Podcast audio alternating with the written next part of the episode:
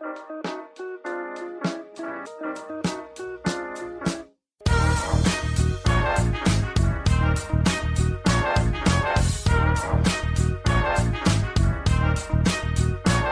und herzlich willkommen, wir sind die Fotologen. Mein Name ist Thomas Jones und in Rating grüße ich wie immer den Falk Frasser. Hallo Falk.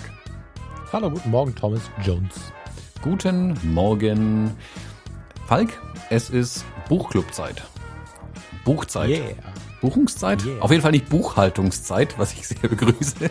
Es ist nur Ah, Buchclubzeit. Buchungszeit ist jetzt auch Salz in die Wunde der vielen reisefreudigen Menschen da draußen. Insofern, lass uns beim Buchclub bleiben, sonst Ach guck, ich bin, bei, alle wieder ab.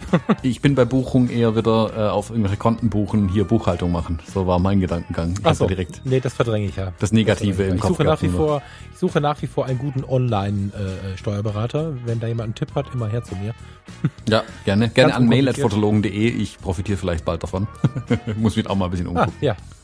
Ja, sehr gerne. Ähm, den Buchclub. Wir haben den ja ein bisschen, wir können das kurz erklären. Wir haben den ja ein bisschen hm, stiefmütterlich behandelt in der letzten Zeit. Erstens äh, gibt es einen, einen guten Kollegen, der Bücher sehr gut bespricht. Äh, hilf mir, wie heißt die Seite? Thomas Winter, Ja, genau, aber wie heißt die Seite? äh, Fotobuchecke. Mein Gott, lieber Thomas, Entschuldigung.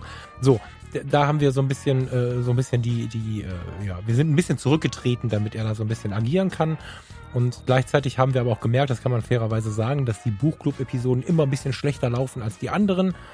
Ähm, haben aber gemerkt, dass es nicht die reine Masse ist, die uns belebt, sondern wie viele Menschen es dann mit Leidenschaft sich anhören. Das heißt, es gibt immer mehr Leute oder es gab äh, eine Anzahl, steigende Zahl von Menschen, die zurückgemeldet haben, hey, was ist mit dem Buchclub? Ich habe angefangen, mir die Bücher zu kaufen und den Buchclub erst dann zu hören.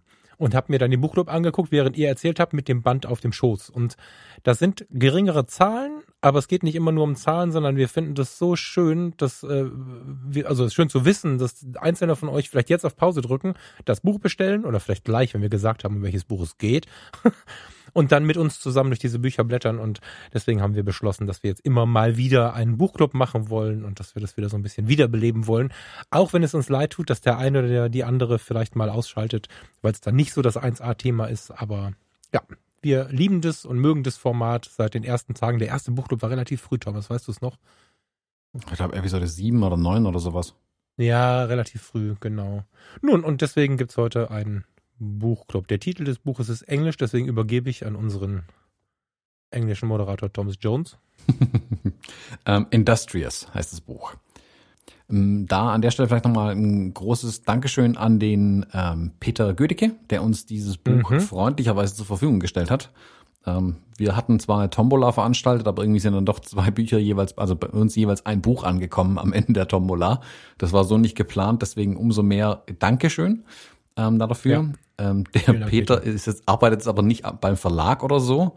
Ähm, aber er meint, er hat irgendwie mal in einem, in einem günstigen Moment zugeschlagen und sich die Garage mit Industrious-Büchern vollgeknallt, die er irgendwie für drei Euro das Stück gekauft hat. Ich weiß nicht genau, wie er das gemacht hat und wann und wo. Ähm, so ist auf jeden Fall die Geschichte äh, darum, dass er äh, ein paar über hatte von den Büchern, hat davon eins in die Tombola spendiert und uns dann jeweils auch eins zukommen lassen. Und einer, Nein, Tombola machen wir jetzt nicht jede Woche, ne? Tombola, äh, wir hatten im Supporters Club, also die, die Leute, die, die bei Steady uns äh, 3,20 Euro da lassen und damit Mitglieder im Supporters Club sind, äh, da hatten wir einen Zoom zusammen, eine Weihnachtsfeier und da haben wir Sachen verlost und der Peter meldete sich und sagte, oh, ich würde gerne auch noch was dazulegen und hat dann dieses, Achtung, vier Kilogramm schwere Buch mit reingelegt und äh, ja, sollen wir so nicht am Arbeits bekommen. Vielen lieben Dank. Genau. Ähm, genau, vielleicht zu dem Buch ein bisschen äh, Industrious, was es eigentlich ist. Ähm, es gibt, äh, das ist ein äh, 288 Seiten starkes Werk. Auch nicht, nicht ganz klein, ist auch ein großes Buch. Das ist eins von den Büchern, die mich dazu auch inspiriert haben, ähm, mir genau anzugucken, wie ich die Bücher in Zukunft ins Regal stelle, weil ich langsam Angst habe, dass es zusammenbricht. Weil ich habe ein Regal, wo ich die großen Bücher reinstelle, weil die halt nur da reinpassen von der Höhe. Da stehen jetzt aber lauter solche Mammutwerke irgendwie drin, die gefühlt aus Steinen bestehen. Ähm, da muss ich mal gucken, wie das, ob das statisch so weitergeht, weil das Ding ist, wie du sagst, recht schwer eigentlich tatsächlich. Mm, Das ist nicht das neueste Buch, das ist schon acht Jahre alt, das ist 2012 erschienen. Ähm, wir sind uns auch ein bisschen uneins, wie viele es davon eigentlich noch gibt und wie man die kaufen kann. Wir packen den Link auf jeden Fall in die Shownotes unten rein. Ähm, das Ganze ist erschienen im T-Neues Verlag. T-Neues Verlag. Wie spricht man den eigentlich aus? T-Neues? Ich glaube so. Ja, T-Neues. So. Ähm, und ähm, ist ein hm, besonderes Buch, kann man das so nennen? Also ich habe so ein Buch noch nicht gesehen. Du? Ich, ähm, doch, ich kenne diese großen Formate schon. Also ja, ein großes Auch- Buch kenne ich auch. Nee, ich meine ich mein nicht. Die stehen drüben in dem Regal, das sich durchbiegt. Ja, also es ist ja, also Bücher entstehen nicht selten aus einer anderen Idee heraus. Ich glaube, das meinst du so ein bisschen. Ne? Also wir reden ja, äh, in Klammern kurz, es gibt das Buch noch beim, äh, ich, boah, ich darf das mal nicht bewerben, sonst kriege ich Ärger, aber das große A verkauft es gerade für 19,95 Euro. Und es gibt auch noch Gebrauchte ab 9,95 Euro. Da ist noch ein bisschen was zu holen. Der Thomas verlinkt das Ganze auch noch in den Show Notes. Das Ganze ist ja entstanden als, ähm, ja, wie soll man sagen, als, als, als, ich will, es ist kein Geschenkband, aber es war eine Fotoserie, die entstanden ist zum 100-jährigen Bestehen einer Betonfabrik und Zementfabrik, dessen Namen ich nicht aussprechen kann. Lieber Thomas, das ist wieder dein Part. Holzin? Ich kenne sie nur so. Ich kenne sie gar nicht. Aber jedenfalls ist halt eine Beton- und Zementfabrik hingegangen. Äh, Da sitzen die in den USA, Thomas, oder wo kommen die her? Ich Also meine, die sind nicht aus der daraus- Schweiz ursprünglich. Naja, however, also die scheinen international zu agieren, das ist interessant und 80.000 Mitarbeiter über die Welt verteilt zu haben und die haben halt zum 100-jährigen Bestehen ähm, mit äh, zwei, beziehungsweise ja, mit drei Fotografen zusammen ja diesen Bildband entstehen lassen und diese drei Fotografen haben sich frei bewegen dürfen in deren verschiedenen Produktionsstandorten im weitesten Sinne und äh, zu welcher Zeit dann T-Neues entschieden hat, damit einzusteigen und dann einen großen verlegten Bildband draus zu machen, weiß ich natürlich nicht. Aber die Entstehungsgeschichte war einfach, also der Plan war vermutlich nicht von vornherein äh, auf den Kaffeetablen irgendwie zu landen. Da liegt das Buch jetzt aber und da liegt es gut und es ist mal, bei mir lieber auf den zweiten Blick, muss ich zugeben, weil es wie so oft ein Buch ist, wo man sich erstmal ein bisschen mit beschäftigen muss. Einfach so durchblättern. Hm. Und auf den zweiten Blick jetzt bin ich mega geflasht davon. Ja, du meintest diese Geschichte über die, über die 100-jährige Zementfabrik, ne? Oder was meintest du mit ungewöhnlich? Genau, dass eine Firma sagt, hey, wir machen äh, nicht nur ein Firmenjubiläum, wo es Hotdogs gibt und dann äh, seid gefälligst wieder ruhig, sondern ähm, dass sie zwei Fotografen, einen Fotografen und noch ein Fotografenteam damit beauftragen, Bilder zu machen, auch noch okay, aber es dann tatsächlich in als ähm, öffentlich verfügbares Buch zu machen, ähm, finde ich eine spannende Idee, finde ich auch schön. Also ähm, A wertet die Arbeit für mich natürlich auf. Ich weiß nicht, ob es dann für die ob es wirklich günstiger gemacht hat, weiß ich nicht, wie viel da das, äh, die Firma tatsächlich dran verdient. Das war aber sicherlich nicht das Ziel. Die machen normalerweise Beton und Zement. Ähm, Mhm. Ich glaube nicht, dass die jetzt eine Business Unit Bücher aufgemacht haben, deswegen. Ähm, aber diese Wertschätzung gegenüber den Fotografen fand ich toll. Also, dass sie sagen, hey, kommt nicht her, macht ein Bild, das hängen wir uns an die Wand und das war's dann, sondern sagen, ähm, wir machen ein größeres Projekt draus. Ich habe keine Ahnung, wie es dann entstanden ist, als es zum Buch geworden ist. Ähm, ist aber das Einzige, das ich so kenne, also wo eine Firma für ein Jubiläum was produzieren lässt und das dann so öffentlich ähm, zum Verkauf anbietet. Mhm. Ja, Und auch wirklich mit hochkarätigen Fotografen das Ganze auch gemacht. Also der Marco Grob, ähm, der die, also der, genau zur Erklärung vielleicht. Ähm, es gibt einmal den Marco Grob in dem Buch, das ist der Porträtfotograf, ähm, der die Porträts geschossen hat und Hiebler und Brunier, Brunier nehme ich mal an, ähm, ist ein Team, das die Industrieanlagen fotografiert hat. So teilt sich das Buch dann auch ein bisschen auf. Und der Marco Grob, kennst du den? Ähm, nee, ich habe gerade mal auf andere Werke von ihm geklickt und bin völlig geflasht von Money, People, Politics und muss aber Mhm, sehen, genau. oh Gott, das kostet 135 Euro, verdammt. Aber Ja, kein Schnäppchen. beeindruckend. Ja. Genau, also ähm, dieses Money, People, Politics ist das andere Buch, das ich von ihm kenne. Ähm, der hat irgendwie alle möglichen, also einen berühmten, schrägstrich wichtigen Leute irgendwie fotografiert. Ähm, und sein Porträtstil, der zeichnet sich auch in dem Buch, ähm, scheint er auch extrem durch. Ähm, das sieht schon ganz cool aus. Die beiden anderen kannte ich tatsächlich nicht. Also ähm, Hiebler, Brunier waren mir neu. Ähm, die machen wohl so Industriefotografie. Ähm, ich finde es aber auch spannend, wie sie es hier fotografiert haben, ist ein bisschen anders. Ähm, aber da können wir jetzt gleich inhaltlich ein bisschen dazu ähm, reingehen. Und hast du noch Äußerlichkeiten am Buch? Außer dass es schwer ist. Nee, vielleicht kann ich kurz drüber sprechen, dass ich es erst verkannt habe. Also es gab ja zum Beispiel dieses zwei Minuten Projekt von Paul Ripke, wo er äh, Leute porträtiert hat, äh, bevor sie in, in, in die Fernsehbühne betreten haben vor den Sendungen. Da war auch nur Porträt-Hintergrund und Porträt vor, vor Studio-Hintergrund. Das war äh, dunkel und ein bisschen mit Licht und Schatten gespielt. So. Da habe ich schon am Anfang auf den ersten Blick gedacht, hm, Und auf den zweiten Blick war ich mega geflasht von dem, was er aus den Leuten da rausgeholt hat. Einfach nur reduziert auf deren Gesicht, auf deren, auf deren Körperhaltung und so. Und ähm, davon gibt es ja einige Formate, die sich nur mit dem, mit dem Porträt beschäftigen. Und ich persönlich bin ja auch so ein Vogel, der das total gerne macht, einfach nur auf den Menschen zu gehen und äh, mit dem Menschen so lange zu agieren, bis das Foto halt diesen Menschen zeigt. Also nicht so lange auf der Fotografie rumzuspringen, sondern den Menschen in den absoluten Vordergrund zu stellen. Bei Industrious, das Buch ist halt vordergründig weiß, weil die Hintergründe der Porträts in der Regel weiß sind.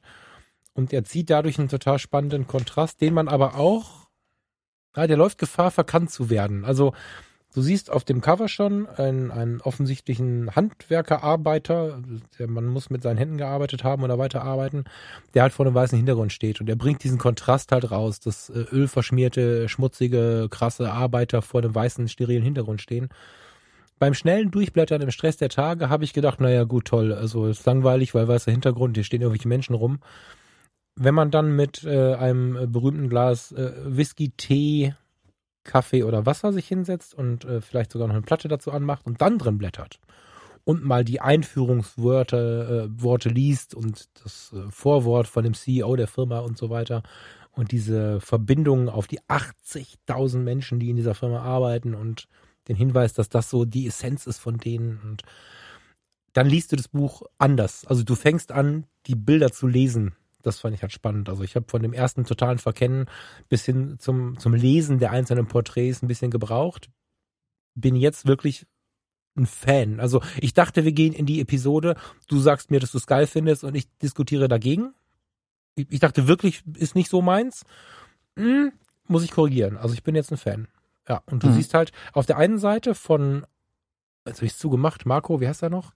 Marco, grob. Marco, Marco, grob, genau. Siehst du die Porträts, wenn ich das richtig verstanden habe, haben die anderen beiden ähm, Locations fotografiert, also Industrielocations. Und auch da gehen wir gleich mal rein. Also lass uns gleich auch über die Locations versprechen, aber auch da auf den zweiten Blick, Hammer. Ja, freue ich mich schon drauf, wenn wir gleich irgendwann an diesen Punkt kommen.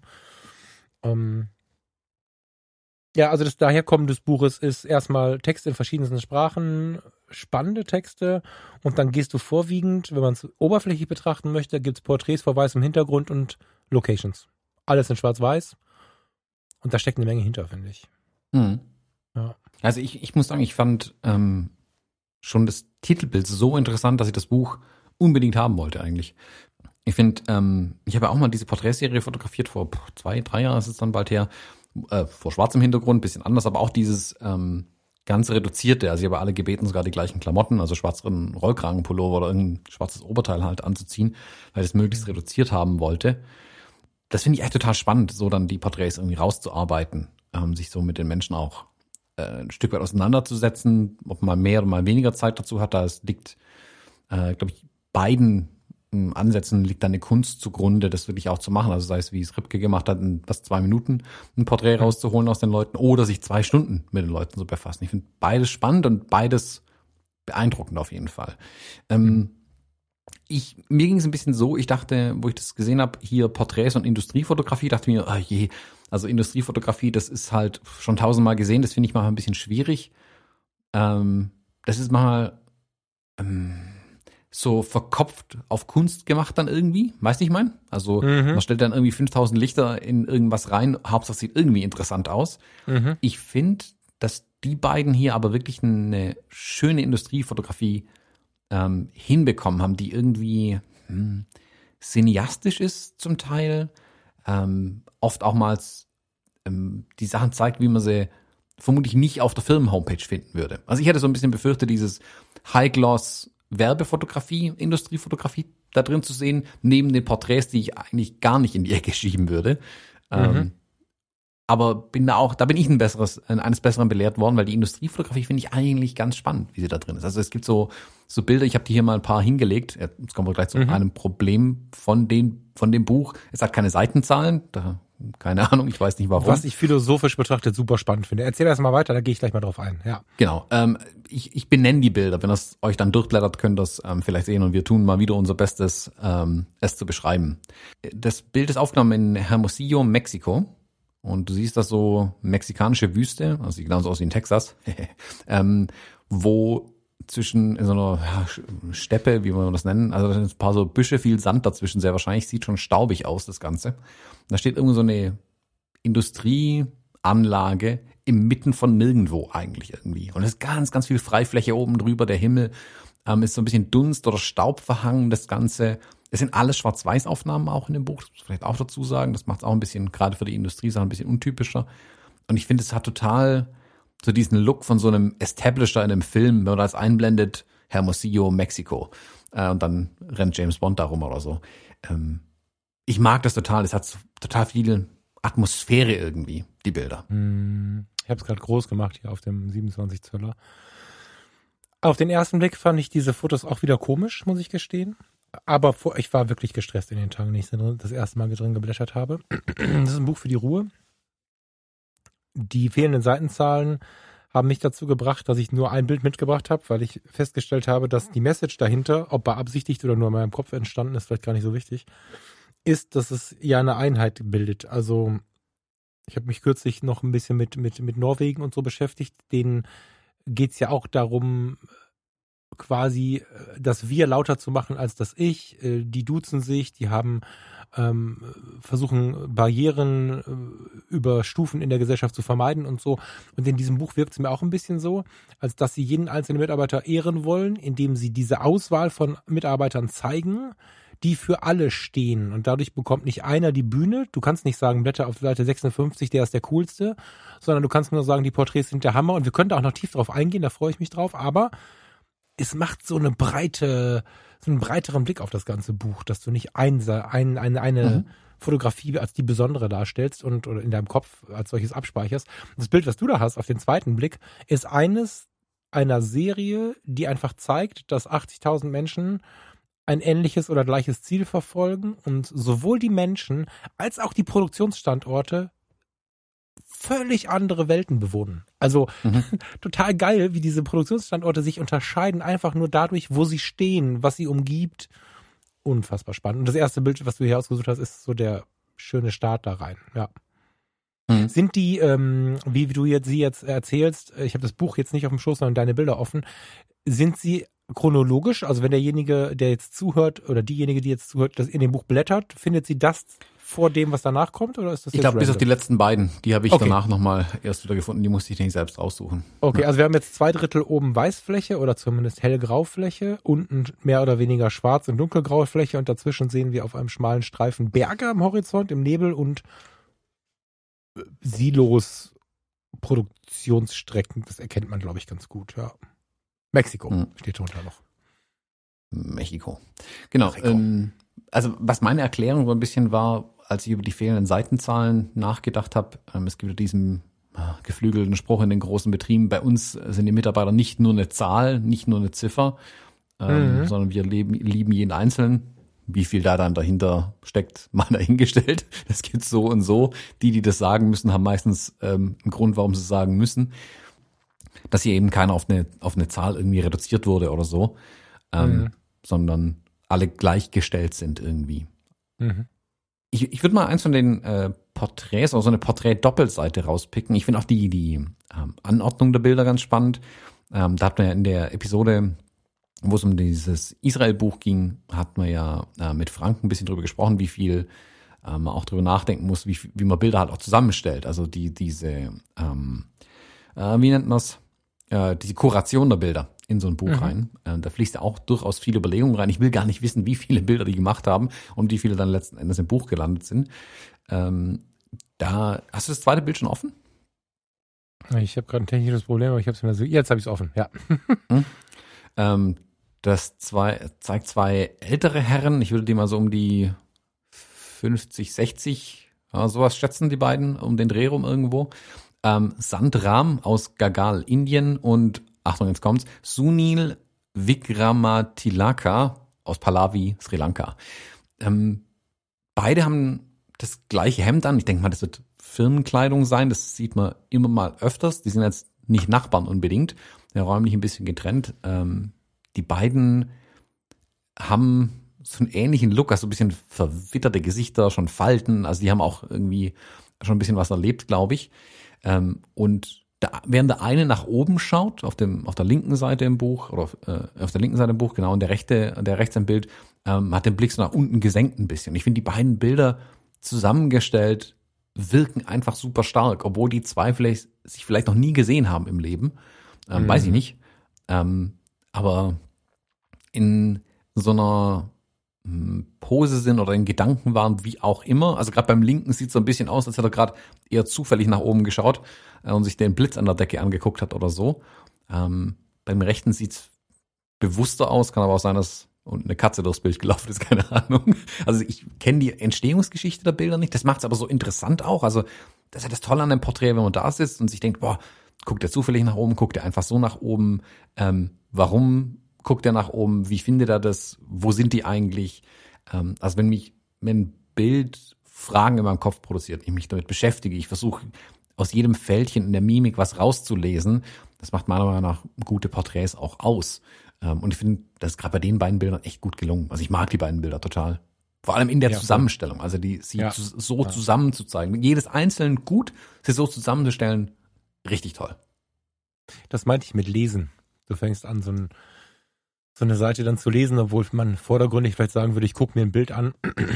Aber du fängst an zu vergleichen, du fängst an darüber nachzudenken krass. Die beiden sind, weiß Gott, wie du schon sagst, keine Nachbarn, nicht in der gleichen äh, Firma tätig, also schon in der gleichen Firma, aber auf gar keinen Fall am gleichen Standort, haben aber irgendwie das gleiche Hemd an, gehören irgendwie zusammen, führen verschiedentliche Leben und sind halt auch so unterschiedlich, wie sie nur sein könnten. Der, einem, der, der eine einfach mit dem gesenkten Kopf und der andere mit dem nach oben gereckten Kopf. Das ist ja einfach nur ein schönes Symbol dafür. Ja, kann ich, ähm, bin ich dabei, finde ich total schön. Mhm plakativ. Also ja, und es sind das auch, sagt was, das spricht mit dir. Die beiden Bilder sprechen mit dir. Und ich finde auch, dass mh, mm, irgendwie wird es ja, also wenn man für Filme fotografiert und eine Firma was in Auftrag gibt, es ist oft so, dass die Firmen sagen, ähm, ja, wir suchen dann die entsprechenden Mitarbeiter aus, ähm, die dann hier im Werk oder sonst wo fotografiert werden oder für irgendwelche Image-Mood-Fotografie, wie auch immer. Und dann stellen sie dir mit der besten Absicht dahinter die hübschesten perfektesten, durchschnittlichsten Menschen hin, also die, die auch in, mhm. in einer Serie gebucht werden können im Fernsehen oder so, so, die, wo halt ganz normal aussehen, in Anführungszeichen. Während mhm. ich halt immer eigentlich, wenn ich durch eine Firma laufe, mir anschaue, oh, wo sind hier die Charakterköpfe, die wirklich interessant aussehen. Also wer hat mhm. die, die tiefsten Falten, ähm, wer sieht wie der auf dem Cover zum Beispiel so richtig nach einem Typ aus, der einen Schraubenschlüssel halten kann, der 400 Kilo wiegt. Ähm, die will ich ja eigentlich sehen. Das sind ja die interessanten Sachen, die ich in der Fotografie spannend finde. Filme denken da meistens ein bisschen anders drüber nach. Ich finde es hier interessant, dass in dem Buch, und ich glaube, da hat ein Fotografen einfach freie Hand gelassen, dass er sich wirklich lauter so Charakterköpfe rausgesucht hat. Also, wo jetzt nicht unbedingt ähm, die Firma Holcim vielleicht sagt, das ist die nächste große Werbekampagne und guck mal, mal diese äh, Stockfotografie-artigen Bilder immer, wo alle jung, hübsch äh, aussehen und so, sondern die zeigen die Mitarbeiter, wie sie halt sind irgendwie. Und das finde ich total spannend, dass hier lauter so Charakterköpfe auch abgebildet sind. Also da habe ich am Ende noch mal einen, den ich besonders witzig irgendwie fand, der bei mir einen Schmunzel verursacht hat. Aber es, das sind so ähm, Gesichter, die auch ich raussuchen würde, wenn ich Street Photography zum Beispiel mache. Also wenn ich irgendwie so Straßenporträts von irgendjemandem schießen würde, ähm, suche ich mir auch so Charakterköpfe raus einfach, die irgendwie genau interessant aussehen, wo du, wo du eine Lebensgeschichte dir irgendwie vorstellen kannst dahinter, wo du dann Fragen stellen willst, sowas. Und nicht so mh, mm, aalglatte, gecastete Menschen irgendwie. Und jetzt nichts gegen die armen gecasteten Menschen, aber ich finde es interessant, dass es hier eben nicht so ist. Hier sind nicht die jungen, hübschen Mitarbeiter, sondern ähm, die, die vielleicht, keine Ahnung, schon ein ganzes Leben in so einem Betonwerk stehen und jetzt so ein Jahr vor der Rente, wenn es sowas gibt, ähm, stehen und hier noch in dem Bildband verewigt worden sind. Und doch suchen sie nicht die totalen Freaks aus, ne? Das ist ja so die Gefahr immer, ne? Wie wir Fotografen im Photoshop, wenn wir es anfangen zu bedienen, übertreiben, neigen wir mit der Streetfotografie auch dazu, es zu übertreiben und nur auf den draufzuhalten, der irgendwie wohnungslos ist und besonders krass aussieht. Das darf es halt meiner Meinung nach auch nicht sein. Und das haben sie gut ausgewählt. Sie durften sich, wenn ich das richtig gelesen habe, in der Recherche äh, frei bewegen. So. Mhm. Und was ich viel sehe in diesen Porträts und äh, warum es mir auch gar nicht so richtig wehgetan hat, dass ich ähm, keine keine Seitenzahlen gefunden habe, dass sie der Stolz eint. Und umso mehr ich, also äh, Stolz ist ja so ein Ding, ich habe lange Jahre gesagt, der Stolz ist das größte Problem der Menschheit. weil Stolz zu Kriegen und zu allem möglichen Streit und so weiter führt. Aber der Stolz hat auch eine ganz tolle Funktion. Es gibt verschiedene Perspektiven da drauf und es gibt auch verschiedene Art und Ausprägungen von Stolz. Und ob ich jetzt im 7er BMW sitze, weil ich 40.000 äh, Mitarbeiter geführt habe über den Tag oder das Jahr, oder ob ich mit dem VW Polo aus 1981 nach Hause fahre, weil ich seit 30 Jahren an der Maschine stehe, oftmals sieht man in den Menschen den gleichen Stolz, der nur von gesellschaftlichen Unterschieden irgendwie voneinander getrennt wird. Wenn man sie aber nebeneinander setzen würde oder bei mir noch im neuen Erleben, man geht mit denen mal in so eine Therme, wo äh, textilfrei ist, Sauna oder so. Wenn diese Grenzen verschwimmen, dann ist der Stolz der Leiche. Und das finde ich total beeindruckend. In wie vielen Gesichtern die beiden, die du jetzt genannt hast, sind nicht bezeichnend dafür, aber ich bin mir sicher, es kommen noch mehrere wie viel Stolz man in diesen Menschen sieht. Ich musste sofort an einen Mitarbeiter bei mir aus dem Krankenhaus denken und spätestens damit war es für mich völlig in Ordnung, dass ich keine Seitenzahlen habe und dass du die Bilder mitbringst. Ich hatte im, im, in Düsseldorf im Krankenhaus einen Mitarbeiter, ich lasse jetzt den Namen weg, der kam jeden Morgen aus Duisburg, also aus der Nachbarstadt, mit einem sehr, sehr alten, aber hochpolierten Luxus-BMW. Ich weiß nicht, wie viele hunderttausend der Wagen gelaufen hatte, aber dieses Auto war immer sauber. Egal wie das Wetter war, ich habe den noch nie dreckig gesehen. Der stieg in einem Anzug mit einem Hemd und wirklich schönen Schuhen aus, ging in die äh, Umkleide, sagte allen einen wunderschönen guten Morgen, ähm, zog sich um, ging an seine Arbeit und schob dann den ganzen Tag mit den restlichen weiblichen Mitarbeitern die Rollwagen der Bettenzentrale von Krankenzimmer zu Krankenzimmer und machte dort die Betten für die Leute.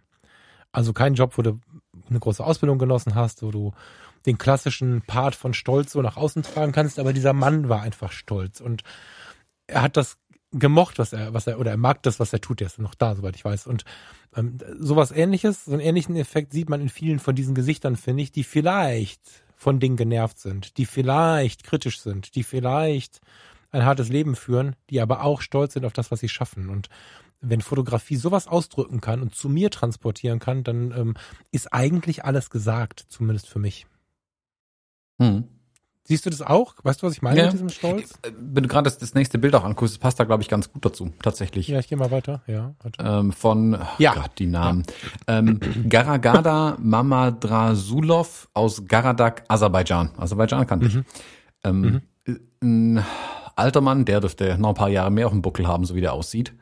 Ähm, mit einer Schweißermaske auf dem Kopf, so hochgeklappt, der so ein bisschen in die Ferne blickt und du könntest dir jetzt auch einfach ähm, Hope drunter schreiben und ihn direkt zum Präsidenten wählen. Mhm. Ähm, der, der Blick so in die Ferne irgendwie, aber so ein, ein Seil, eine Kette noch über die Schulter geschlungen oder ein Schlauch oder sowas und wirklich in der Arbeitsklamotte. Ähm, super Bild. Also auch da, das, ich finde, die Porträts sind zu keinem Zeitpunkt so, dass ähm, Menschen ähm, benutzt werden würden, am zu sein. Weißt du, ich meine, also dieses in der Street Photography, dieses Klischee, was du gerade auch angesprochen hast, sich den, das klingt jetzt super blöd, aber um es zu verdeutlichen, sich den obdachlosesten Menschen zu suchen. Weißt du, ich meine, also mhm. also der, wo am ähm, das Elend am meisten verkörpert und dann einfach davon zu rennen und halt ihm nicht mal irgendwie einen Euro hinzuwerfen oder so.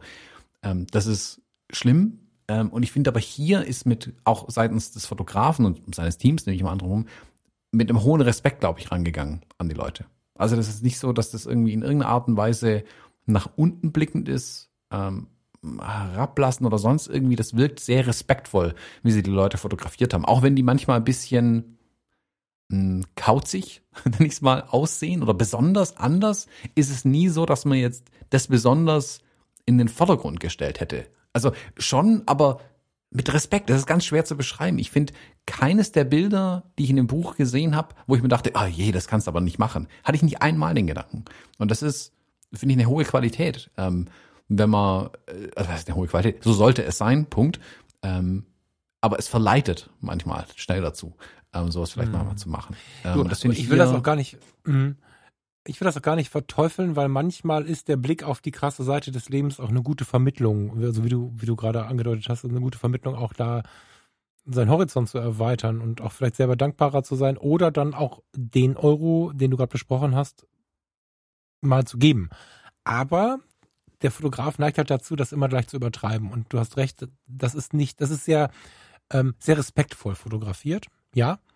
sehr respektvoll fotografiert und was ich total spannend finde, vielleicht mal ein bisschen flacher an der Oberfläche ge, ge, geschöpft. Wenn wir Porträts machen, haben wir ja so ein bisschen das Problem, wir müssen denjenigen ja immer und immer wieder neu erreichen und ich mag ja solche, solche Face to, so, solche, solche Headshots ist ein schlimmes Wort. Ich mag es ja, wenn ich so ein Büstenporträt habe und der Mensch schaut mir wirklich tief in die Augen. Am liebsten in so einem, in so einer Nullmimik. Das kann ich gut leiten, weil du da sehr viel lesen kannst von dem Menschen. Aber wenn du das nur machst, wird's halt auch schnell langweilig. Und er hier hat sehr viel die Menschen irgendwo hinschauen lassen. Entweder hat er gewartet, bis sie irgendwo hingucken, aber es ist schon auffällig, wie sehr sie durch die Gegend gucken. Und das darf man sich mal trauen. Mir ist schon oft aufgefallen während der Porträtfotos, dass äh, wenn ich den, denjenigen, den ich da fotografiert habe, zu oft nach rechts, nach links, nach oben, nach unten habe blicken lassen, wenn ich merke, wir haben zwar eine Connection, aber der sucht von alleine oder sie sucht von alleine keine anderen Ziele, dann weise ich schon mal darauf hin, ob äh, sie oder er das Flugzeug da vorne sehen kann oder was auch immer und provoziere damit auch Blicke in eine andere Richtung oder guck selber, während wir uns unterhalten, irgendwo hin, um dann, äh, dann auszulösen, weil derjenige mir hinterher guckt oder diejenige. In der Masse sieht es oft bescheuert aus, weil man dann 20 Bilder hat, wo die Leute einfach quer durch den Himmel gucken. Darf man sich erlauben, wenn man da die Essenzen aus der einen Person heraussucht? Ich finde, dass das ein total schönes Beispiel dafür ist, dass diese Blicke in die Ferne und nicht in die Kamera oftmals kraftvoller sind als der Blick in die Kamera. Das ist ein, das ist ein schönes Buch, auch was, was diesen von mir oft beschriebenen, dieses Missverständnis beschreibt. Bitte lächeln. Das ist das größte Missverständnis der Fotografie. Das passiert mhm. in dem Buch so gut wie nicht. Ja. ja. Großartig. Ja. Mm, es gibt auch ein paar, die, die stechen so ein bisschen raus, die Aufnahmen für mich. Ähm, da die hier, ach guck mal, das ist der gleiche, das habe ich gar nicht gesehen vorhin. Ähm, gleich das nächste Bild ähm, zeigt witzigerweise die gleiche Person oder jemand, der den gleichen äh, schwierigen Namen hat. Ähm, aber ich denke mal, das wird ah. die gleiche Person tatsächlich sein, wo nur ja. seine Hände fotografiert sind. Es gibt ganz, ganz wenige äh, Bilder hier in dem, in dem Buch, wo nicht, ähm, wie du sagst, ein Büstenporträt oder ein Oberkörperporträt sind, sondern wo mal kein Gesicht gezeigt wird. Es gibt ein, mhm. eine Handvoll Bilder vielleicht und das ist eines davon. Ähm, und ich finde es super super schönes Bild einfach. Also man sieht diese, diese gegerbten Hände, tiefe Falten, wie er so einen dreckigen Lappen irgendwie in der Hand hat, ähm, in der Tasche, noch ein Werkzeug äh, hängt und so weiter. Ähm, aber gleich ausgeleuchtet wie das Porträt. Vielleicht ist der Fotograf mal kurz runtergegangen, hat es unten einfach einen, einen, halben Meter tiefer fotografiert. Ähm, mhm. Aber zeigt auch da viel Charakter einfach. Also erzählt eine Geschichte. Naja, Hände, ne? Ich meine, sie arbeiten ja mit den Händen. Das ja. ist ja das Ding, ne? Wenn du, wenn du einen Dichter hast oder, oder so, ein Politiker, äh, klar haben die Hände da auch eine gewisse Spannung. Der, der, der Dichter schreibt vielleicht seine, seine Verse auf und der Politiker unterschreibt folgenschwere äh, Verträge, aber am Ende ist da meistens der Geist das Spannende. Da, da schieße ich mich ein auf den Schädel, auf den Kopf und so. Während bei einem Arbeiter, also Arbeiterhände, ist, sind eine Serie wert quasi. Ja, und, und äh, im Besonderen, er ist es mit ziemlicher Sicherheit, weil du links siehst, dass er was um die Schultern hängen hat, was man im Porträt davor auch sehen kann. Ich habe gerade schon im Porträt überlegt, was hat er denn da um die Schultern hängen? Da siehst du den unteren Teil davon. Ja, kommt da wieder. Hände, faszinierend, ja. Ja. Ja, wirklich toll. Äh, das, das nächste Bild vielleicht noch, das ist so eins von denen, wo ich wirklich schmunzeln musste, die beiden Porträts. Man sieht zwei Männer aus äh, Carboneras, Carbonera, Spanien. Ähm, oh Gott, die Namen. Bartolomé Hernández Zamora und Simon Ballesteros Galera. Das sind doch Brüder. Das könnten Brüder sein. also meiner Meinung nach, das, die sehen aus äh, wie die wie die Söhne von Thomas Magnum mit dem Schnauzbart. Irgendwie beide. Das da muss ich zum ersten Mal schmunzeln. Und sie sehen sich super ähnlich. Ähm, und keine Ahnung, das Werk wird vielleicht groß genug sein, dass sie sich noch nie gesehen haben. Ähm, aber das sicherlich äh, so ganz bewusst ja so zusammengestellt. Also die haben eine unterschiedliche Kopfform, aber beide ähnliche Frisuren und halt beide einen riesigen Schnauzbart einfach. Ja, ähm, offenes Hemd auch, dazu. Wobei, nee, auch wenn man genau hinschaut, wenn man genau hinschaut, sind es eigentlich nur die Augenbrauen und der Bart, ne? Ja, also die Kopfform ist völlig unterschiedlich, aber ja, halt ja. so gegenübergestellt sehen sie sich halt super ähnlich irgendwie. Ähm, äh, schönes, also auch da schön in der Kuration schön gelungen in dem Buch auf jeden Fall. Ja, und was mir da bei dem Bild jetzt gerade auffällt, ist die, dass, dass sie die Normalität zugelassen haben und nicht wieder das, was wir uns so wünschen. Also, guck mal, wenn du und ich jetzt das geht jetzt alles wieder, ne? Wir haben das jetzt irgendwie haben wir das auf die Reihe bekommen mit diesem Corona, von dem alle reden. Und jetzt gehen du und ich in eine Bar. irgendeine Bar. Und ich komme jetzt, stell dir kurz vor, ich komme jetzt an, deine Freunde sind auch da und äh, es sind 20 Hörer angemeldet. Und es kommt eine Zeitung. Das Fotomagazin kommt. Und dann kommt der Falk mit dem Hemd, was die Jungs anhaben, und ich habe bis zum Bauchnabel meine nicht vorhandenen Brusthaare gezeigt, weil bis zum Bauchnabel ist das Hemd offen und komm so in die Bar rein. Du, wenn ich so gekleidet in die Bar komme, verlässt du vermutlich die Bar. Oder? Also, das wäre jetzt ja. nicht so deins. So. Ja. Das ist aber, und da, hab ich, da, da sind wir ja mit so einer, alleine mit der Aussage, jetzt sind wir ganz schön übergriffig, weil wir bewerten immer so viel. Ich mit in ganz vielen Haushalten, Freundeskreisen, kommt der Mann von der Schicht und hat das Hemd halt auf, weil es halt Sommer und äh, war auch bei Magnum übrigens cool, also das ist auch noch eine Parallele übrigens, aber und sie kommen einfach aus einer anderen Zeit, sind in einer anderen Zeit groß geworden, haben vielleicht Nieten Jeans an oder was auch immer. Und diese Normalität so darzustellen, dass der Fotograf eben nicht übergriffig geworden ist und denen an den Klamotten rumgezuppelt hat oder so, das finde ich auch sehr, sehr schön zu sehen. Die Leute einfach in ihrer totalen Normalität aufzunehmen, ohne wieder reinzureden, wie sie auszusehen haben, was sie mit ihren Klamotten zu machen haben und so. Das finde ich extrem erfrischend. Das mag ich total. Mhm. Ja, total gut. Mm, wir beide haben das gleiche Bild rausgesucht, das will ich auch mal kurz anschauen, weil es auch dieses Industriefotografie, wie ich es befürchtet hatte, auf den Kopf stellt. Ähm, zwei Bilder weiter, ähm, das Bild unter einer von diesen Kuppeln, also hier, man sieht auf dem Boden ganz viele Steine rumliegen. Ich denke, das wird ein Kieswerk sein in äh, St. Genevieve in den Vereinigten Staaten. Mhm. Ähm, der, äh, ein paar von den anderen Bildern sieht man diese Kuppeln hin und wieder. Ich denke mal, das um Staub irgendwie drin zu halten, keine Ahnung. Ähm, auf jeden Fall werden da irgendwie Steine geklopft oder was weiß ich was gemacht. Ähm, Wenn es jemand weiß, gerne eine Mail an uns schreiben, dann bin ich wieder ein bisschen schlauer. Und die Kuppel ist an sich lichtdicht und dann gibt es einzelne Elemente in dieser Kuppel, die Licht durchlassen. Und dadurch, dass es da drin so staubig ist und dann von oben die, das Licht durch diese einzelnen Fenster, wenn ich es mal, reinkommt, bilden sich solche Lichtschächte, die dann da runterstrahlen und ähm, also greifbares Licht irgendwie, ganz plastisches Licht hier reinbringen in diese Szenerie. Und das mit einer Ultraweitwinkellinse auf jeden Fall aufgenommen, also 24 Millimeter werden das nicht sein, das wird weit mehr sein, eher so 10, 11, 12 Millimeter vielleicht schon sowas irgendwie, glaube ich. Wobei, ja. Also auf jeden Fall eine Weitwinkelaufnahme. Und ich finde, das sieht super beeindruckend aus, das Bild. Ich finde, es hat auch wieder unglaublich viel Atmosphäre, könnte aus einem, aus einem Kinofilm sein. Wenn jemand den Film Logan kennt, ähm, die Szenen in dem alten Wassertank, ähm, so ähnlich kann man sich das Bild hier vorstellen. Ähm, und das ist ja so ein Bild, das, das würde ich mir gnadenlos an die Wand hängen, bin ich ehrlich. Ich, ich hätte, hätte ich nicht gedacht, dass ich so ein Bild da drin finde von einer Industrieanlage, aber das könnte ich mir an der Wand vorstellen. Ich habe genau das Bild ja rausgesucht, weil ich es immer wieder anschauen muss, aus, äh, so ganz subtil. Ich, also ich muss immer wieder hinschauen. Ich meine, jetzt als Fotograf liebt man Licht und Schatten und wenn man Staub hat, äh, gibt das Licht durch, also es gibt so dreieckige einfallende Löcher in dieser Decke. Dadurch gibt es Licht, wie nennt man das denn? Strahle, Streller.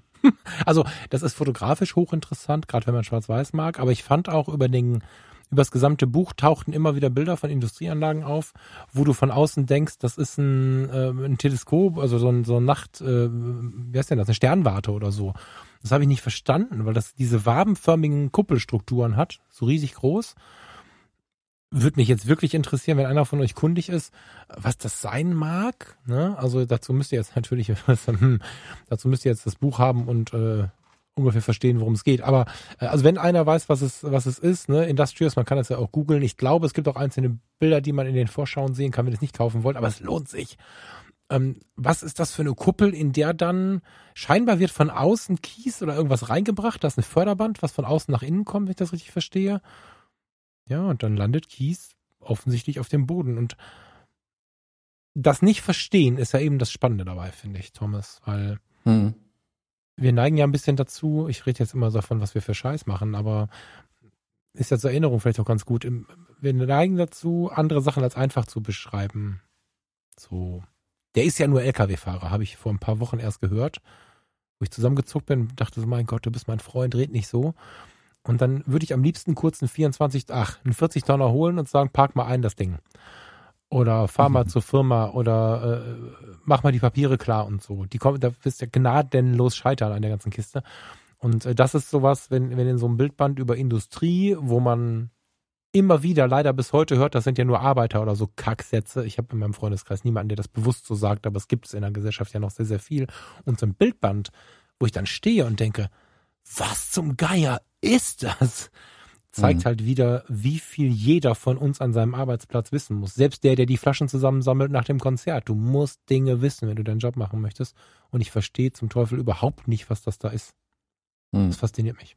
Total. Ja, ich kann auch nur Mutmaßungen natürlich anstellen, aber klar, also interessieren wird es mich auch. Und das ist auch das, was mich an der Industriefotografie ja so reizt, an solche Orte zu Mhm. kommen, die ich sonst niemals Mhm. sehen würde, solche ähm, fotografisch interessanten Motive zu finden und, und das, Mhm. das ist halt dann nicht für, vielleicht auch manchmal für die Fotografien ähm, ein Stück weit wichtig, zu verstehen, was passiert hier eigentlich. Und mir wirklich Mhm. nicht vom Geschäftsführer immer erklären lassen, wie toll und die Maschine hat so und so viel Geld gekostet, das ist mir völlig wurscht. Ich will gern von der Arbeiterin oder dem Arbeiter wissen, was machen die, was, was begeistert euch daran, warum macht ihr das? Das interessiert mich viel mehr und ähm, wenn die Menschen dir das dann mit Begeisterung erzählen, machst du auch ganz andere Bilder von denen am Ende. Ja. Ähm, jetzt hier sieht man es keinen einzigen Menschen auf dem Bild, glaube ich. Das fällt auch so ein bisschen auf, dass in diesen Industriebildern fast keine Menschen zu sehen sind. Und wenn, dann sind sie wirklich nur ähm, wie kleine Figuren auf einer Märklin-Eisenbahn, Beiwerk irgendwo ganz klein im Hintergrund, weil es ja auch riesige Anlagen einfach sind.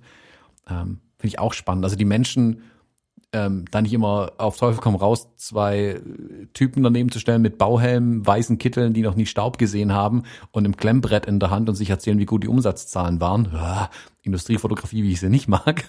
Ähm, hier wird, glaube ich, tatsächlich einfach auch ein bisschen das Echte gezeigt und ähm, Mhm. da ist der Mensch halt einfach sehr klein dagegen, gegen diese riesigen Anlagen. Ja, voll. Voll und, und, und das zeigt trotzdem, also trotzdem schafft das Buch so eine Symbiose aus all dem, was ich meine. Also du siehst keinen Menschen und weißt, dass es der Mensch geschaffen hat, den du auf der Seite vorher gesehen hast. Und äh, bei den Fotos von den Menschen siehst du zwar ihre Kleidung und was sie an sich tragen, aber siehst nicht die Industrieanlagen und verbindest sie aber mit den Industrieanlagen. Also dieses Buch schafft unglaublich viel Verbindung in diese, ja, in diese industrielle, mit der Hand arbeitende Welt. Mhm. Mhm. Ja. Ohne, ohne dass die Verbindung direkt da ist, sondern nur beim Umblättern. Das nächste Bild ist ja krass, was du rausgesucht hast. Das habe ich gar nicht gesehen. Mhm. Das Willst du da nochmal rein? Ja. Das, Der Hinterkopf, ja, den habe ich überblättert fünfmal. das scheinbar. ist die, das letzte Bild im Buch, tatsächlich. ah, muss ich mal gucken, die Seiten Ähm, zusammenklicken man sieht, äh, oh Gott, den Namen, Benoit, den kann ich aussprechen. Äh, Benoit, was ist eigentlich mit Krom- Benoit? Benoit Cromboys. Nee, hallo, warte, warte, warte, was ist mit Benoit? Äh, liebe, wie heißt die, Nadine? Äh, hört Benoit noch manchmal mit oder?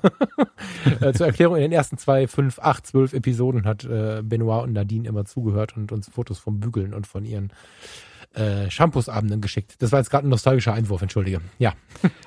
Genau, aus Oburg in Belgium, äh, Belgien. Ähm, der ist oben ohne fotografiert. Keine Ahnung warum, vielleicht hat er ihn gerade ähm, kurz vor der Betriebsdusche erwischt. Auf jeden Fall ist er ähm, Dreck verschmiert und so wie es aussieht, hat er vermutlich auch nur eine Latzhose angehabt. Ähm, und man sieht ihn nur von hinten. Also man sieht nur seinen Hinterkopf, ein paar Tattoos auf dem Rücken, dass er komplett ja mit Öl, Dreck, irgendwas verschmiert ist irgendwie. Ähm, und das letzte Bild, wenn man es dann quasi schließt, äh, die Bildstrecke in dem Buch ist dann eher von hinten. Ähm, sicherlich auch bewusst dort platziert worden. Ähm, interessant ist, ich weiß nicht, von was kommt da oben ein Streifen quer um den Hinterkopf, ob das irgendwie vom Helm kommt, ob das reinrasiert ist oder was da passiert ist. Ähm, oder ob da ein Hut drauf war. Keine Ahnung. Also auch da es stellen sich tausend Fragen, wenn man das Bild anschaut. Das könnte die Stirnlampe sein. Der Gurt von der Stirnlampe, der die Haare an der Stelle grau gelassen hat, wie sie sind und nicht so sch- kohleschwarz von, von den äußeren Einflüssen. Genau. Ähm, ich habe mittlerweile sogar schon überlegt, man sieht auf dem Nacken, das könnte auch noch eine Tätowierung sein. Es könnte also sein, dass da ein Tattoo noch dahinter steckt, unter den Haaren irgendwie. Also wenn du unten schaust, wo die letzten Halswirbel sind quasi da, das sieht aus, als wäre das da so ein Schriftzeichen Graffiti-mäßig irgendwie.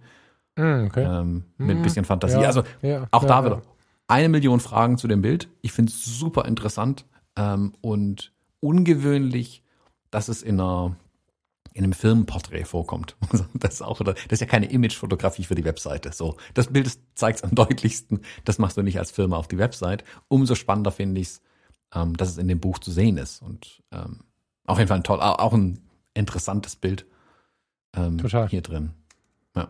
Ich habe dann noch Und ein der Abschluss, den habe ich übersehen, verdammt. Ja. Ja. Macht gut. Also jetzt kommt eins, das ist wieder irgendwo in der Mitte. Das habe ich beim Zurückblättern, ist mir das wieder untergekommen. Eddie O'Brien aus Gladstone in Australien. Ähm, arg viel australischer kann es eigentlich nicht werden irgendwie. Ich habe letztes ein bisschen äh, Ich war bei Kanada, Serien aber es, und ist, aber es ist, aber die sind sich, glaube ich, auch irgendwie ähnlich, oder? Also, Ja, die Australier, die sind halt super locker irgendwie, die nehmen das auch alles nicht so ernst, habe ich einfach immer das Gefühl. Die Mhm. haben eine sehr, sehr gesunde Einstellung zum Leben. Und der sieht aus, als wäre er auf dem Weg in die Kantine gewesen und wäre einfach durch das Fotografenset aus Versehen durchgelaufen, direkt vor die Linse, vors, vors 24 Millimeter geblitzt worden und dabei erschrocken und so guckt er irgendwie in die Kamera. Ja. Und ja. verstruppelte Haare, Bart irgendwie kreuz und quer, Hemdkragen auch schon mal besser ausgesehen. Aber super, super authentisches Bild und ich glaube, der hatte Spaß mit dem Bild. Also Ja. ähm, kann ich mir nur so erklären irgendwie. Ja, Eddie, Ja. Top-Bild, wirklich, gefällt mir. ähm, ich habe dann äh, die, die letzten beiden, ähm, die ich da drin noch gesehen habe, ähm, also ihr, werdet Spaß haben, die Sachen rauszusuchen, ähm, ist äh, Abasali Ibrahimov aus Garadak, Aserbaidschan, gleiches Werk wie von dem älteren Herrn, den wir vorhin hatten. Mhm. Der steht da, mh, Bauhelm auf, Schutzbrille über dem Helm oben drüber, steht da in einem weißen T-Shirt, irgendeiner Hose, die Hände, also die Handinnenflächen nach vorne gehalten, so wie er manchmal kurz in der Sonne steht, wenn man unbeobachtet ist. Augen geschlossen, Handinnenflächen nach vorne, wenn man so die Wärme der Sonne spüren will, kurz. So steht er irgendwie da. Ähm, spürt hier vielleicht allerhöchstens die Wärme vom Blitzlicht oder Dauerlichtlampen, keine Ahnung, mit was er fotografiert hat. Ähm, und hat die Augen geschlossen und sieht ganz gedankenverloren irgendwie aus. Und sticht für mich irgendwie aus dem, aus dem Bild auch irgendwie raus. Ich weiß nicht warum, aber an dem Bild bin ich auf jeden Fall hängen geblieben irgendwie. Ich denke an tatsächlich beten, meditieren, innehalten. Es gibt ja viele Worte Mhm. für das, was der da tut. Und ich glaube fast nicht, dass das, dass das nur ein Zufall ist, weil er gerade irgendwie zwischen zwei Mimiken ist, sondern ich glaube, dass es, ähm, dass er irgendwie, irgendwie sich mit sich selbst gerade beschäftigt. Ob das jetzt wirklich ein autogenes Training, eine Meditation oder ob er einfach so innehält. Keine Ahnung. Aber Mhm. sehr tief und auch schön in dem Kontext, ja. Also da steht jetzt keiner in einem äh, Hippie-Walla-Walla-Dings, der gerade 15 Online-Kurse A 650 Euro gemacht hat, sondern da steht ein Fabrikarbeiter in so einer meditierenden Pose. Mag ich auch total. Die Mhm. Verbindung mit dem Bild daneben erschließt sich mir gar nicht. Deswegen würde ich eigentlich gerne fragen, ob du dazu eine Idee hast, weil das finde ich richtig krass, die Verbindung. Felix Nanaman aus Lugait auf den Philippinen. Ähm, der einzige auf den Philippinen, der nicht so eine Ray-Ban Pilotenbrille trägt. Dafür hat der eine coole Ninja-Maske auf. Ähm, ist jetzt ein reiner Headshot, also man sieht ähm, ja, so knapp übers Schlüsselbein runter bei ihm. Und der hat so eine, äh, nicht eine ist aber so eine Haube, so eine Schweißerhaube oder sowas vermutlich auf. Genau, so war meine Erklärung dafür. Und man sieht nur die Augen und die, die Nase, die da, äh, und die Augen, die da rausblitzen. Und du siehst ihm das Lachen an, finde ich. Du siehst Ja, ja. ganz eindeutig, wie er das alles sehr amüsant findet und so in die Kamera schmunzelt unter der Maske Hm. ähm, und die Kamera oder den Fotografen anlächelt. Aber ein freundliches, echtes Lachen habe ich das Gefühl hier. Der hatte irgendwie Spaß dabei, das Bild mit der Maske zu machen. Und es ist ein schöner Kontrast zu dem Bild links, der ganz gedankenverloren, mit der ganz, ähm, der, wie du sagst, also sieht also da beten, innehalten, meditieren irgendwie, ganz in sich gekehrt, ähm, alleine ist, in Anführungszeichen, für sich ist, während er rechts ja ganz klar in einem Dialog, also auch in einem wortlosen Dialog vielleicht hier steht, ähm, mit dem Fotografen. Also der rechts sieht den Fotografen, der links sieht nicht den Fotografen, aber nicht, also nicht böswillig sieht er den Fotografen nicht, aber er ist für sich, während der rechts in der Situation mit allen Anwesenden irgendwie ist. Ich finde die Gegenüberstellung auch hier wieder mega gelungen. Zwei Bilder, Ja. die einen schönen Kontrapunkt zueinander ähm, einfach bieten. Ähm, beide, Das ist so ein starker Kontrapunkt, dass ich die gar nicht verbinden kann, aber das ist nicht schlimm. Ja, man, Mhm. da stolper ich, also bei der Doppelseite stolper ich, bin ich auch beim Blättern gestolpert. Aber ich mag das, weil, also, ja, boah, wenn du ganz philosophisch werden kannst, kannst du schon sagen, dass da eine Connection ist, ne, wie unterschiedliche Menschen Kontakt aufnehmen. Klar kann man da auch wieder total viel drüber reden. Die Frage ist, hilft es uns, um eine Brücke zu bauen oder finden wir, dass es dummes Gelaber ist? Ne? Das ist immer so die große Frage. Aber mir hilft sowas, wenn ich darüber nachdenke, dass so ein Mensch, der sich so sehr in sich kehren kann, natürlich mit seinesgleichen eine extrem innige Verbindung hat, auch in diesem Moment. So ist es so, dass der vielleicht nicht in der Lage ist, die Menschen so warm und eng anzuschauen, der Mensch links, der in sich gekehrt die Augen geschlossen hat, während er rechts mich mit seinen Augen sofort gecasht hat. Eine Riesennase, aber vor allen Dingen mit seinen Augen hat er mich sofort gekriegt und kriegt so die Connection hin. Ob der aber in sich kehren kann, keine Ahnung. Vielleicht ist es einfach ihre Art, äh, in Kontakt zu treten. Das kann natürlich sein. Dann, hm. dann hätte ich eine Verbindung, aber.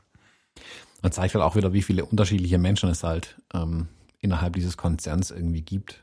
Äh, mit verschiedenen Werken, ja, auf der ganzen Welt irgendwie. Ja, alles super spannend. Also ich muss wirklich sagen, ich habe schon, ich meine, es gibt immer diese Bildbände, die Marco Grob auch gemacht hat, wo du, ähm, keine Ahnung, die berühmten hier Kirk Douglas, hast du nicht gesehen, Angela Merkel und noch einen Präsidenten irgendwo dazu ähm, in das Buch reinwirfst und du blätterst es durch und denkst, boah, boah, was für Leute der fotografiert hat. Also wenn ich die Leute fotografieren dürfte, dann, dann wären mir meine Bilder auch so. Wenn ich die mhm. mal den Präsidenten mhm. fotografieren dürfte, dann wäre das auch so gut. Und der Bildband hier ist der beste Beweis, dass es eben mit ganz normalen Menschen überall auf der Welt, es gibt überall interessante Menschen, die man toll, spannend, interessant, mit ähm, Fragen dahinter, fotografieren kann, wo man Charakter zeigen kann. Es muss nicht immer der scheiß Präsident sein. Mhm. Ähm, es geht auch ähm, hier mit den ganzen, die wir jetzt benannt haben, ähm, ja. geht es auch interessante Menschen zu zeigen. Ich finde es ein ganz toller Porträtbildband. Ähm, man muss, muss die Bildsprache von Marco Grob vielleicht mögen, die ist eigen ein bisschen. Er hat, er zieht es schon auch durch. Es gibt ganz wenige Bilder, die von seinem, ähm, die innerhalb des Stils vom Buch abweichen, links und rechts. Ich finde, es zieht er durch, ist aber auch gut so natürlich, dass es durchzieht. Muss man mögen, kann man mögen, muss man nicht. Ähm, ich finde es aber ein wirklich, wirklich starker, interessanter Bildband für Porträtfotografen, was man hier alles für unterschiedliche Menschen sehen kann, wie man sie ablichten kann, selbst wenn man sich diese zum Teil ähm, harten Grenzen ja schafft. Also er hat immer so knapp unter dem Schlüsselbein, so diese Headshots, meistens frontal, manche dann doch angedreht und so. Die, die Ausbrüche aus der Regel sind interessant warum man die dann gewählt hat und ähm, ja, also ich, ich finde das super spannend, dass den Bildband wirklich. Also ja. der, den gebe ich nicht her. Ähm, der bleibt hier, auch wenn er mein Regal weiter nach unten zieht. Ähm, da werde ich sicherlich noch oft reinschauen, auf jeden Fall. Ja, ist halt auch schön, ne? Also was, was, was Bildbände, um jetzt mal zum Ausgang mal so ein bisschen allgemeiner zu werden, was Bildbände ja gemein haben, wenn man so auf Interieur steht, und das soll jetzt nicht zu spießig daherkommen. Ich meine, man, die wenigsten Menschen interessieren sich nicht dafür, wie ihr Sofa aussieht oder wie es aussieht, wenn sie Menschen zu Besuch bekommen, sondern man macht es ja gerne schön, man macht es ja gerne gemütlich und so. Und wenn du Menschen hast, mit denen du vielleicht was isst und nachher landest du noch auf dem Sofa, dann finde ich diese Kaffeetable-Tradition, diese eins, zwei Bildbände, die so vermeintlich zufällig auf dem Beistelltisch liegen, sehr, sehr schmückend und sehr, sehr interessant. Oder die, diesen Bildband, ähm, dieses Bildbandregal an der Wand oder so und da passt das Buch super hin, weil du ähm, in der Ruhe von so einem Abend, wenn es denn mal eine kurze Lücke gibt, wenn denn, weiß ich auch nicht, ihr mit der Lila, wir mit der Leica und dem Kleid mal rausgehen und sagen, atme mal durch, was auch immer gerade ist, kann ja immer mal sein. Und dann liegt da so ein Band. Ja, wir machen eben die Küche fit oder however. Ähm, das ist auch ein sehr, sehr schmückender Bildband und das gilt ja für viele Bildbände, aber ich glaube, dass äh, gerade in der Ruhe des Abends, wenn da jemand drin anfängt zu blättern und in der Kürze der Zeit vielleicht erschließen kann, worum es da geht, ist es auch ein schönes, ich möchte fast sagen, Möbelstück, Accessoire fürs Wohnzimmer, wie auch immer. Das macht sich auch gut. Ja. Deswegen ja, nicht ja. digital kaufen. Ich weiß gar nicht, ob es das als E-Book gibt, aber das macht meiner Meinung nach keinen Sinn.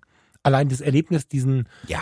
dieses Paket zu bekommen und du glaubst, okay, dir hat jemand einen neuen Weihnachtsbaumständer mit, äh, mit, mit Kontergewichten geschenkt und da ist ein Buch drin. Das ist krass. Mhm. Ja, ist auch hier nochmal was ganz anderes, die Sachen wirklich auf Papier zu haben. Also große Empfehlung, das Buch gibt's wie gesagt, günstig äh, gebraucht zum Teil. Ähm, ich glaube, das tut den Bildern keinen Abbruch, wenn das Buch schon mal jemand in der Hand hatte. Ähm, schaut, schaut, ob das irgendwo herbekommen könnt. Ähm, vielleicht findet ihr das auch in der Bücherei. Ähm, ich kann mir, also die Tenois Bücher findet man da ja auch hin und wieder mal, die Bildbände. Ähm, unbedingt reinschauen in das Buch. Lohnt sich, lohnt sich wirklich, da mal einen Blick reinzuwerfen. Oder zwei ja. oder drei. ja. Jut, ich würde sagen, ähm, wir rutschen hier mal raus an der Stelle. Ich, ähm, oder habe ich die, schneide ich dich ab damit oder ist das okay? Nö, nö, ich habe alles erzählt, was ich erzählen kann zu dem Buch. Sehr schön. Also ich bin begeistert. Vielen Dank, lieber Peter. Das war wirklich eine Bereicherung. An dem Abend habe ich mich schon gefreut, dass du so einfach gesagt hast, ey, ich gebe auch noch was dazu. Das war schon wertvoll, was die Community übrigens so ein bisschen auszeichnet, die uns umgibt. Vielen Dank an der Stelle nochmal euch allen.